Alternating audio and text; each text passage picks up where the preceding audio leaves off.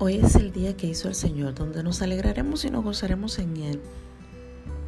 Dios es fiel a cada promesa que cumple. Dios es fiel.